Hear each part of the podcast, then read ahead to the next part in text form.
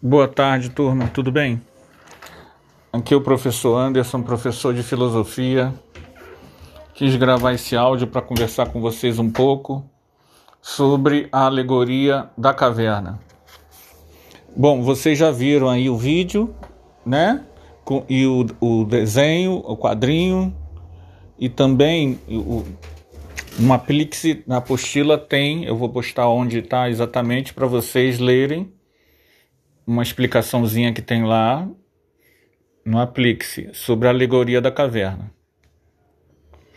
Platão, quando escreveu a alegoria da caverna ou mito da caverna, Platão resumiu uma série de ideias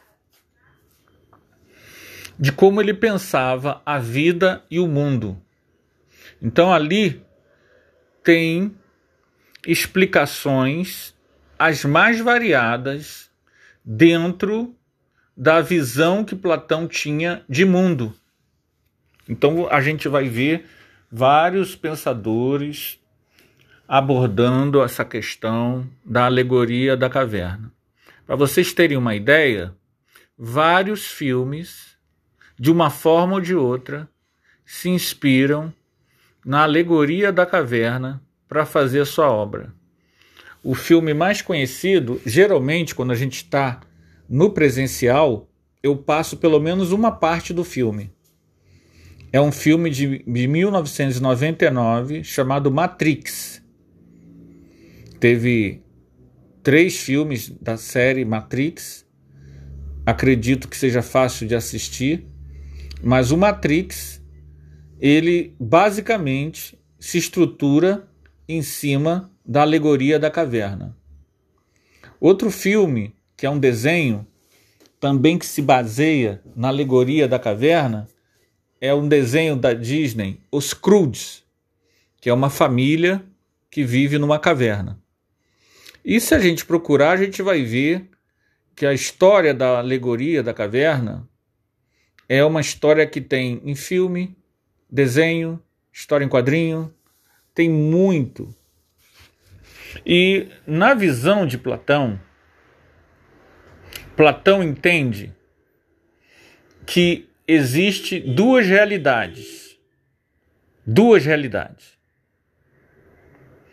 Uma realidade do mundo físico, mundo que a gente vive, que ele chama de mundo sensível. Mundo sensível porque você sente as coisas. É um mundo em que você. É o mundo da matéria. Você toca as coisas. Você abre e fecha a mão, você sente a sua mão. Então é um mundo sensível, sensório. E o mundo inteligível, o mundo das ideias, que é um mundo não físico, um mundo espiritual. Então, para Platão, a realidade da vida é dividida em dois mundos um mundo espiritual, onde estão as ideias verdadeiras, e um mundo físico, onde tudo que existe aqui é uma cópia falseada da realidade. Então, para Platão, aqui não é o real, aqui é uma ilusão da realidade, uma cópia, uma imitação da realidade a realidade está no mundo das ideias, no mundo inteligível. Então, vamos lá. O que é a alegoria da caverna? É quando uma pessoa amadurece. É o amadurecimento de um indivíduo. Por quê? Você não aprende nada, nada na vida, se você não sair de onde você está para buscar algo novo. Ninguém cresce, seja criança, adolescente, adulto, idoso, se ele não estranhar, pôr em dúvida o mundo que ele está. Então, se você não está aberto para novas informações, você não renova as suas ideias. A postura do filósofo é a postura de quem está disposto a ouvir algo novo. Ele não tem preguiça mental sobre o conhecimento. Então, lembrando da alegoria da caverna, aquela pessoa que sai, se sacrifica na escuridão, porque na escuridão só tem sombra. Essa sombra é o mundo inteligível, é o senso comum, é a ideia que te ensinaram.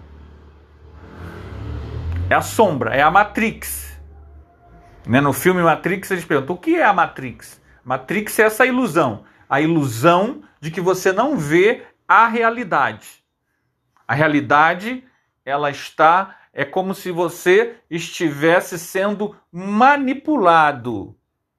E percebam bem, na alegoria da caverna, pessoas passam com coisas na cabeça e projetam as sombras para os prisioneiros.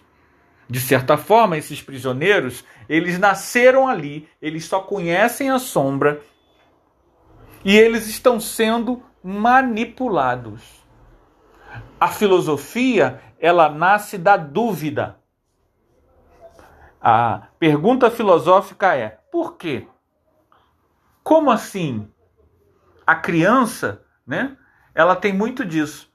Papai, como é que é isso? Como é que é aquilo? Isso são perguntas filosóficas. O problema é que a gente é,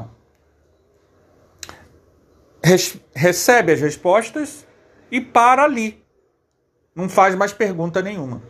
Então, o que, que Platão está falando? Lembre-se, nessa aula é de filosofia. Filosofia é para ensinar a pensar. E uma das grandes formas de você crescer é pôr em dúvida as suas verdades. Pôr em dúvida se você tem razão. Pôr em dúvida se isso é só isso que existe sobre esse assunto. Pôr em dúvida saber se como há pessoas que agem, pensam diferente vivem. E aí é que você se abre para um conhecimento novo. O dono da verdade, aquele que é fechado numa verdade absoluta, ele não tem a verdade. Verdade absoluta fechada não é a verdade, porque a verdade ela não foge do conhecimento. Então, aquele que sai da caverna conhece a verdade fora da caverna, que o mundo é colorido, que o mundo não é só sombra, ele se sente imbuído de um dever amoroso, de solidariedade. E ele retorna à caverna. Ele retorna por quê? Porque o dever do filósofo é levar a, o, o, o, essa, é, essa verdade nova. Gente, Existe vida para além dos mitos. Existe compreensão para além das sombras. Então o filósofo, ele é um educador, ele é alguém que retorna para poder levar uma visão melhor de mundo para as pessoas. Então esse que retorna, que sai da caverna, é o filósofo. E ele retorna por quê? Ele retorna para ajudar quem está nas sombras. Só que nem sempre ele é reconhecido. É normal que uma pessoa que tenha uma visão diferenciada, que mude a sociedade, ele seja sacrificado. E Platão vai falar de Sócrates. Platão está falando de Sócrates. Que Sócrates ele, o Platão, foi discípulo de Sócrates. E Sócrates, à sua época, era tido como o mais sábio entre os homens. Platão conhece Sócrates com 20 anos e estuda com Sócrates até os 29 anos. O que, que acontece com Sócrates? Sócrates é denunciado por corromper os jovens Corromper como? Ensinando eles a dúvida, a colocar em questionamento a sociedade ateniense. Sócrates é preso, julgado e morto. Na alegoria da caverna, aquele que sai da caverna e volta é o filósofo, é o, é o grande mestre, é o grande ser, é Sócrates. E na história, vocês vão pensar, para para pensar só. Muitas pessoas que vêm trazer novidades são mortas. Não, não estamos falando exatamente de religião, mas Jesus, de certa forma, fez isso. Ele veio trazer, em meio ao Império Romano, que era a força, o alfabeto do amor. E aí, sacrificado. Olha como é que Platão Platão viveu 500 anos antes de Jesus. Mas essa regrinha de que aquele que sabe um pouco mais e que vem trazer valores novos, uma nova visão de mundo, não é compreendido, percebam bem como isso acontece com Sócrates, com Jesus, com Mahatma Gandhi, com Martin Luther King, com Hipácia com Giordano Bruno, todas essas pessoas foram perseguidas em vida. Algumas conseguiram é, se manter vivas, como Martim Lutero, outras não, outras foram mortas. Por quê? Quando você traz uma ideia nova que vai mudar a consciência das pessoas, muitas vezes a multidão, a massa, tenta apedrejar. Então, o mito da caverna narra essa aventura. Que aventura? A aventura do discernimento. Quanto mais discernimento eu tenho, menos eu cometo bobagem. Vocês vejam, esse rapaz que morreu do prédio. É lamentável, 23 anos, sucesso, caramba, ele estava tendo relacionamento com uma moça e tentou sair pelo lado de fora, tá no jornal de hoje, para que a esposa dele não descobrisse. Gente, é perigosíssimo num prédio alto você tentar pular de um andar para o outro. O que, que é isso? Imprudência. Imprudência. Ele caiu e morreu imprudência. O que, que a filosofia faz? Ela ajuda a gente a ter prudência, discernimento. Ajuda a gente pensar para além da emoção, da sensação. A juventude, ela é a adolescência, é tipo uma doença. Mas não se preocupem não. É uma a, boa, a má notícia é que a adolescência é tipo uma doença. Mas a boa notícia é que passa. Então não se preocupa não, que isso passa, acontece com todo mundo. E o ideal é que vocês tomando contato com a filosofia, vocês vão começar a não querer pular a janela. Entende? Não querer morrer cedo. Vocês vão usar máscara porque a filosofia ela te põe em dúvida. Você não vai sair na rua sem máscara, né? Você não vai tentar pular de uma janela para outra. Você não vai ficar querer ficar em pé na moto. Mas é claro, nem todo mundo se interessa em aprofundar a vida. Qual é o sentido da vida? Por que eu estou aqui? Então, a, a, vamos voltando. Alegoria da caverna vai narrar as ideias de Platão sobre mundo sensível, que é o mundo físico, e o mundo inteligível, que é o mundo das ideias. Para Platão, a verdade verdadeira está no mundo inteligível.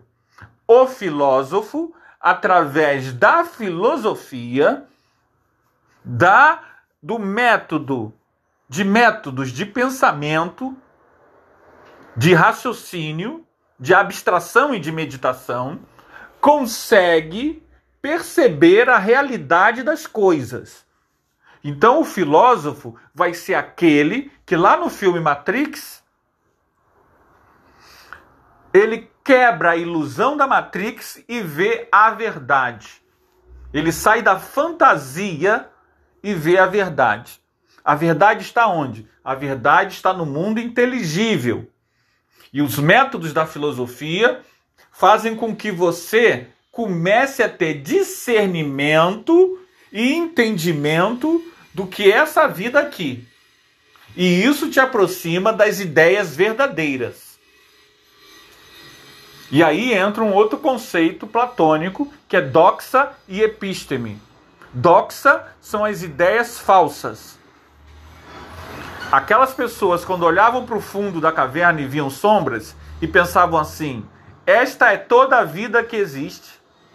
Eles estão prisioneiros de doxa, ideias de senso comum, ideias não trabalhadas, ideias corriqueiras. E episteme é a ideia verdadeira, a ideia real. Platão entende que lá no mundo das ideias, nesse mundo espiritual, as pessoas lá estavam antes de nascer.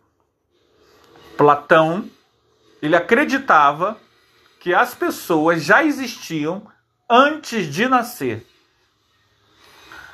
Platão acreditava que as pessoas estavam aqui mais de uma vez. Platão falava de reencarnação. Então, para Platão, quando a gente vinha para a Terra, a gente já tinha contato nesse mundo da inteligível das verdades.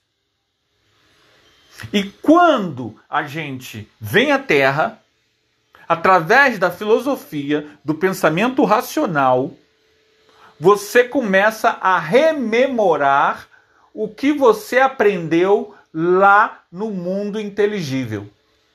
Então, para Platão, na verdade, quando a gente vê algo bonito, algo belo, essa flor é bela, esta moça é bela, esta pintura é bela, essa escultura é bela, nós estamos rememorando o que nós já tínhamos visto antes de nascer no mundo inteligível. Essa é a visão platônica. Para Platão, nada aqui é o real.